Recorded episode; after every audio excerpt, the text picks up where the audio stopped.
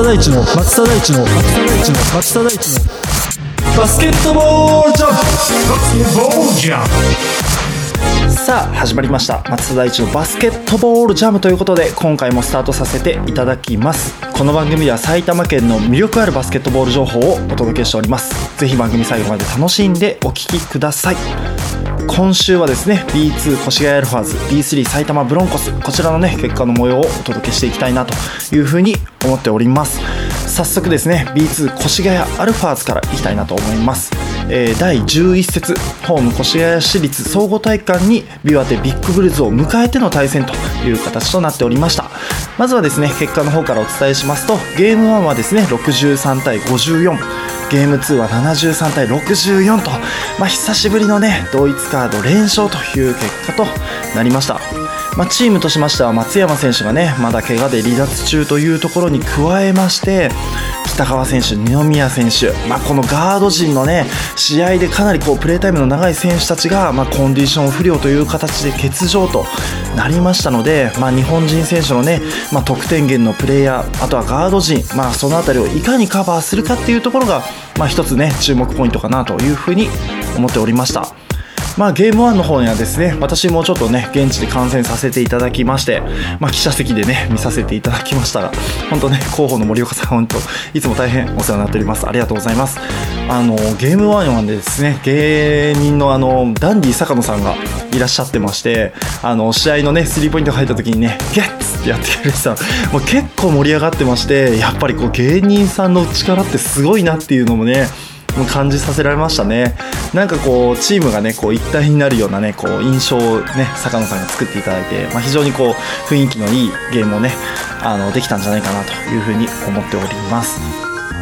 まずはねゲームの方からいきますと、まあ、序盤はですねやっぱりこうジャスティン・ハーパー選手インサイドでね、まあ、プレーしようとしたところに対して、まあ、岩手はねやっぱりディフェンスかなりね警戒してましたねもう序盤から結構ディフェンスでねダブルチームを重ねてという形で、うんまあ、やっぱりこうインサイドの得点をねできるだけ抑えようっていうところが見えたところに、まあ、菊池選手がねこうインサイドにこうダイブして、まあ、そこで点数をねこう重ねたっていうところでは、まあ、そこの対策っていうところも結構できてたんじゃないかなっていう感じがしますよね。うんまあ、点数的には非常にねその辺りでうまく取れたかなというところではあったんですけど、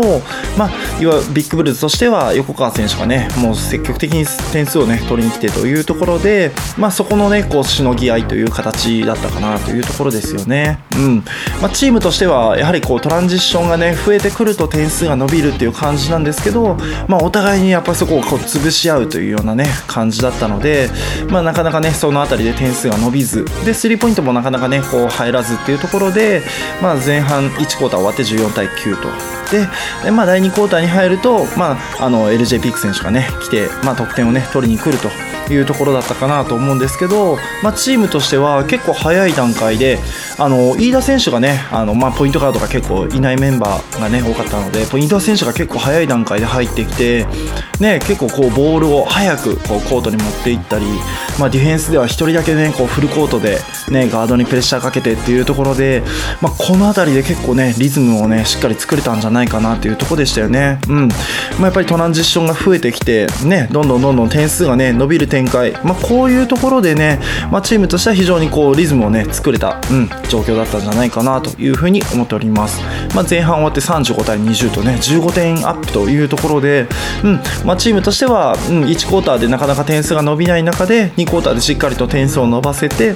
で岩手のね、まあ、やっぱりこうトランジションバスケをやらせないというところで点数をね伸ばせないっていうところ、うん、伸ばさないところっていうところが、まあ、しっかりと遂行できたかなというところですよね。うん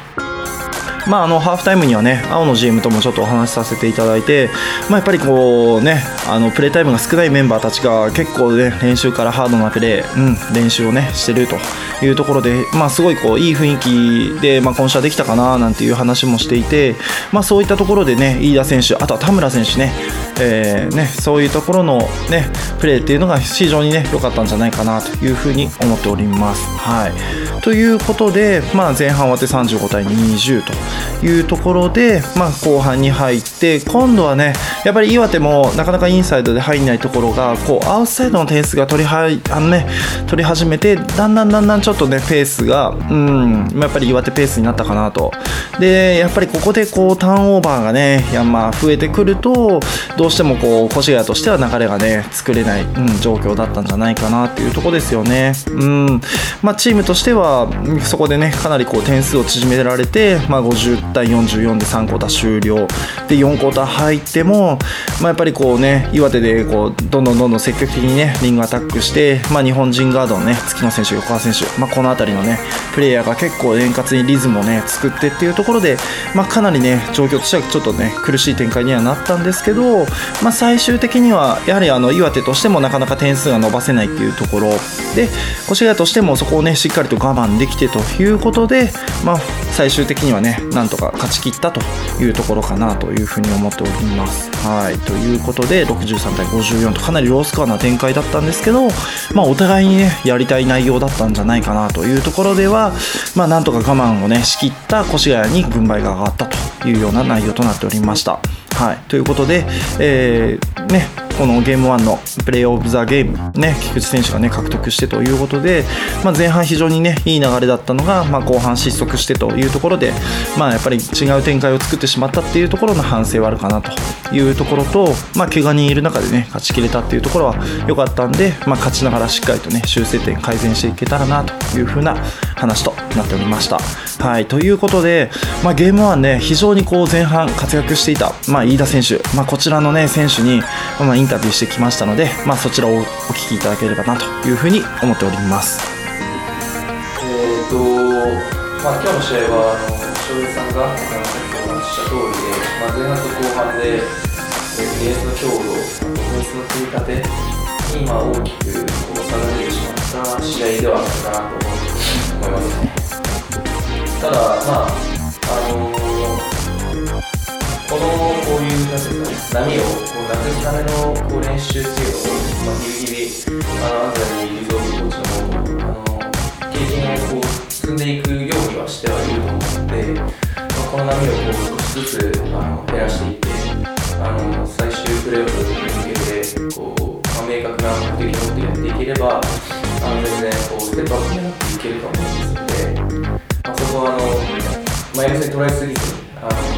捉えて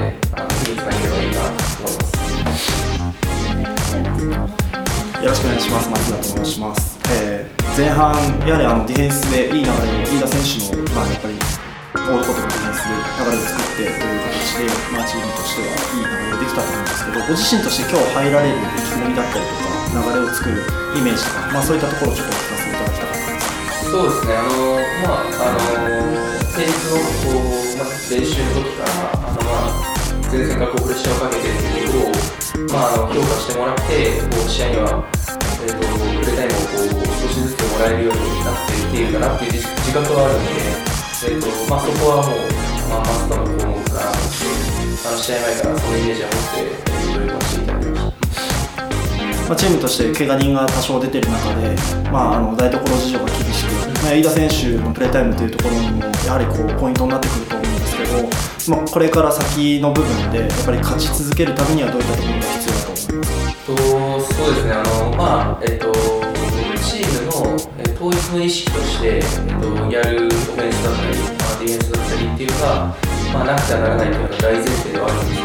すけど、まあ、あの結構色濃いメンバーが揃ってるチームがあると思うので、まあ、その中で、まあ、どれだけこう自分の個性を積極的にこう出していくことができるかというころがあの今のアルファの一番必要な部分じゃないかなと思いますので、まあ、僕で僕であればあのディフェンスっていうところなんで、まあ、今日のまあ、魅力かもしれないですけど、まあ、僕がこうディフェンスを前線からあの目的を持ってやってるっていう部分がもう少しでもチームに伝染すればあの皆さんこう自分の目的を、まあ、もう一度思い出してやるべきことをここで今それがチームのケミスになると思うのでそこはこう継続してやっていきたいと思います。はい、ということで試合後にですね飯田選手インタビューをさせていただきました。ありがとうございます。はい。ということでまあやっぱりプレータイムがねなかなか今までいただけなかったまあもらえなかったところに対してまあチームとしてねまあ飯田選手の頑張りっていうところがやっぱりチームに浸透してくるとねやっぱり流れ非常にいいのでまあこの後のねゲームについてもやっぱり飯田選手の活躍っていうところあとはそれにね付随してやっぱりディフェンス力っていうところまあそういったところをね期待したいなというような内容だったかなというふうに思っております。más. はい。ということで、まあ、ゲーム2もですねしっかりと勝ち切って2連勝という形で、まあ、やっぱりチームとしてねあのやりたいことが少しずつ、うん、こう形としてねできてきてるんじゃないかなというところですよね、うん。まあ、チームとしてはだゲーム2の73対64ということで、まあ、ゲーム2はねもうバッツ選手がしっかりとこうインサイドを牽引してというところで、まあ、やっぱりこのねあのインサイドをこううまく使えてない、ね、日っていうのは結構あったので、まあ、やっぱりこうしっかりとねあのアウトサイドを打ちながらインサイドのね得点を増やしていくとこう中外のバランスっていうのは非常に良かったかなというふうに思いますね。うんまあ、やっぱりねゲーム1に引き続いてかなりこう我慢のねゲームっていうところでもうほんと最終局面までなかなかねこう点数が離れない状況だったと思うんですけどもうほんとね後半4クォーターのねところで井上選手のスリーポイントだったり長谷川選手がね、えー、5分切ってからの連続スリーポイントっていうところで、まあ、勝ち切ったっていうところでは、まあ、チームとしては、まあ、非常にねあの経験も詰めながら、まあ、しっかり2連勝できたっていうところでは良かったかなというふうに思っております。はい。ということで、まあ、あの今久しぶりの、ね、2連勝ということで第12節、まあ、次回がね12月15、16にアウェーで14勝7敗西地区3位の、ね、熊本ボルターズの対戦ということで、まあ、前回は、ね、かなり解消している相手となりますが、まあ、ボルターズとしてもやっぱり攻撃力が非常に、ね、魅力のところもありますししっかり、ね、メンバー揃った時には、まあ、ポテンシャルの高いチームだと思いますのでこの辺りでしかもアウェーゲームということで、まあ、しっかりとね勝ち切ってねあの戻ってきてくれたらなというふうに思っております。ということで越谷アルファーズは今週は、えー、2連勝という形で非常にいい勝ち方をできたんじゃないかなというふうに思っております。では続いては埼玉ブロンコスです。第10節はですねアウェイ品川シティとの対戦となっておりました。第9節ではですね徳島ガンバローズと、まあ、壮絶なね打ち合いになりまして、まあ、1勝1敗というね結果となかなかね連勝勝ち取れないという状況でしたけど、まあ、第10節はどうだったかというところをねお伝えしたいなと思っております。まず結果の方からお伝えしますとゲーム1は84対80ゲーム2が85対79ということでほ本当久々のね連勝という形となりました。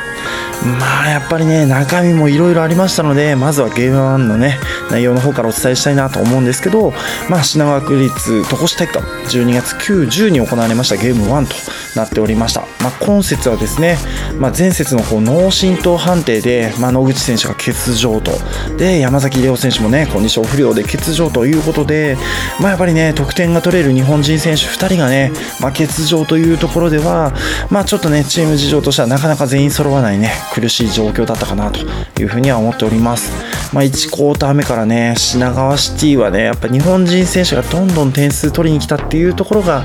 まあやっぱりね、まあ、素晴らしかったですよね。うん、まあ、93番のね高橋選手がねやっぱりこうこの試合のねポイントリーダーではあったんですけどまあ1クォーター序盤からねしっかりとね点数を取ってきてでブロンコスはねどちらかというとやっぱりこう受けてしまったというところでまあターンオーバーはねこうイージーミス結構出てしまったんですよね。1コーターだけで。7つですね。うん。まあそこに対してまあやっぱり高橋選手筆頭にね得点を伸ばしたっていうところでまあビハインドのね展開がね続いてしまうという流れとなりました、まあ、2クォーターに入っても高橋選手ね、まあ、スリーポイント、まあ、非常に高確率で決めてというところと、まあ、日本人選手がねしっかり取ってきてというところで、まあ、やっぱりこのクォーターもしっかり伸ばされてで、まあ、ブロンコスとしては秋山選手がね、まあ、高確率にスリーポイント決めてで、まあ、岸井翔選手もペイントアタックで、まあ、リードはね取れない中でもなんとかこう食らいつく展開だったかなというところですよね。うん。まあ、34、46、まあ、12ビハインドで3クォーター突入とで3クォーター入ってようやくね、まあ、ディフェンスから相手のターンオーバー取ってでそこから得点を取ってという形でようやく点数は伸ばせてはきてるんですけど、まあ、守りの部分ではなかなかこう的をね絞れないっていうところで、まあ、このクォーターもしっかりとね点数を取られてというところで、まあ、4クォーター突入と。で、4クォーターもね、まあ前半、序盤はね、まあなかなかやっぱり苦しい展開で、まあ点数がね、伸びない状況だったんですけど、まあ4分ぐらい経過してから、川辺良平選手、まあディフェンス職人と言われるね、まあ選手がスリーポイントをね、しっかり決めて、で、その後速攻からのね、タッチダウンパス。まあこの辺りはしっかりとね、オフェンスを牽引したのが川辺選手だったということで、まあこの試合のね、もうほんとクラッチタイムのね、あたりで川辺選手がこう得点をこう量産してくれたっていうところは、まあ、チームとしては非常に救われたね、うん、ポイントだったと思いますね。うん、もう本当ね、35分ぐらい負け続けてというところで、まあ、残り5分でね、うん、ライアン・ワトキンス選手のスリーポイントだったり、川辺選手のね、シュートだったりっていうところで、まあ、点数を取って、で、最後のポゼッションね、品川にあったんですけど、そこもポイントガードにね、川辺選手がついて、で、そここでもね、5秒バイオレーション取ってということで、もう本当ね、オフェンス、ディフェンスしっかりとね、川辺選手が、まあ、チームをね、救うね、活躍を見せたというところで、まあ、素晴らしいね、うん、活躍だったかなというふうに思っております。ファイナルスコア84対80と、まあ、苦しい試合だったんですけど、まあ、なんとかね、勝ちきれた試合だったかなというところではありました。はい。で、続くね、ゲーム2の方ですね。ゲーム2も、まあなかなかね、苦しい試合ではありましたね。うん。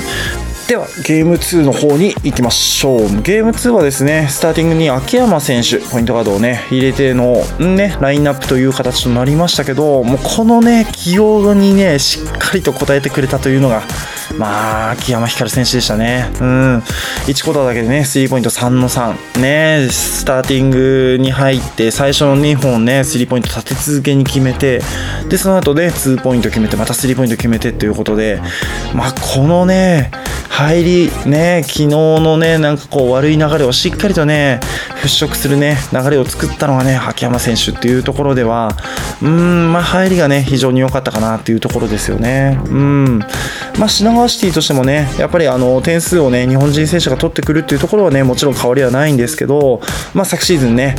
埼玉ブロンコスでプレーしてた野原選手が、まあ、いい活躍をしてましたね。うん。まあ、1クォーターからね、あのプレータイム5分ぐらいもらってというところで、まあ、その中でしっかりとね、あの結果を出してきてるというような展開だったかなと思います。はい。で、2クォーターに入って、まあ、クリンクマン・ウィル選手、ね、で、そこに浜田アルマ選手が得点を取ってというところでは、うん、まあね、2クォーターもしっかりとね、点数を伸ばしてきた。で、ここでね、五十嵐選手がインサイドのね、フォローに入って、で、しっかりとね、あのスリーポイントをね、ノーマークのスリーポイントしっかりと決めてというところでは、まあ、こういったね、まあ、日本人選手のね、フォロー、ね、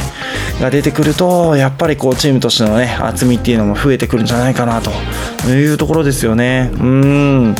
まあ、品川シティはね、まあ、伊藤亮太選手、ね、ベテランのポイントカード、まあ、素晴らしい活躍ですけどね、なかなかね、簡単にやっぱり抑えられることのできない選手っていうところで、ね、まあ、しっかりとね、点数を取られてというところではあったかなというところですね。うん。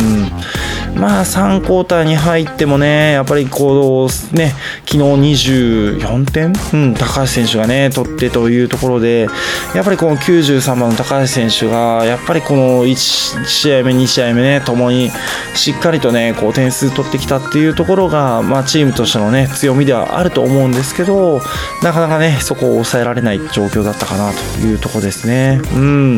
まあ、ここからはね、結構こう、クロスゲームの展開というところで、まあ、ブロンコスとしてもなかなかね、いいポイントっていうところはなかったんですけど、まあ、うん、やっぱりね、しっかり取るとこ、取るべきところがね、取れてというところではあったかなというふうに思います。はい。で、4クォーターに入っても、まあ、我慢我慢の展開というところで、で、残りね、5分のポゼッションのところでは、しっかりとね、スリーポイントも入れてというところで、まあ、勝ちきれたと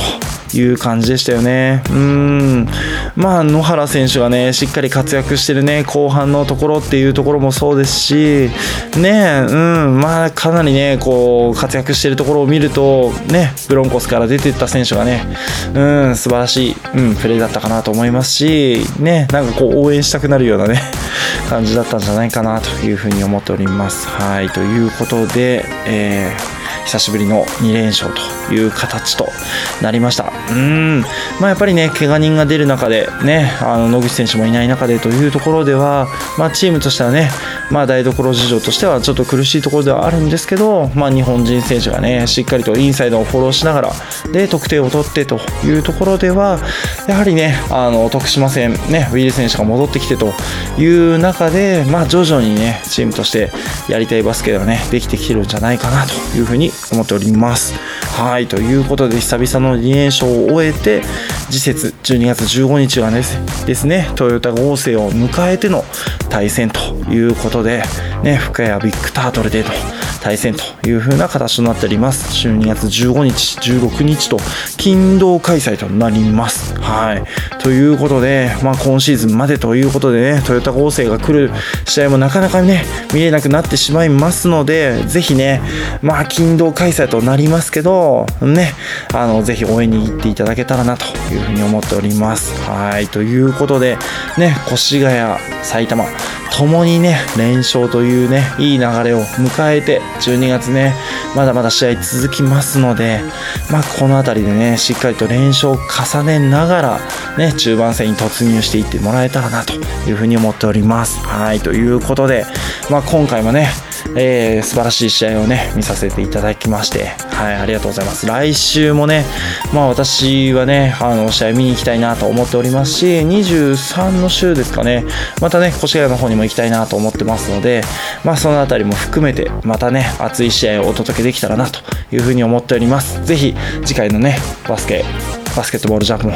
ね、お楽しみにしていただけたらなということをお伝えしまして、今回は以上とさせていただきます。最後までお聴きいただきまして、ありがとうございました。バスケットボールコメンテーターの松田大地でし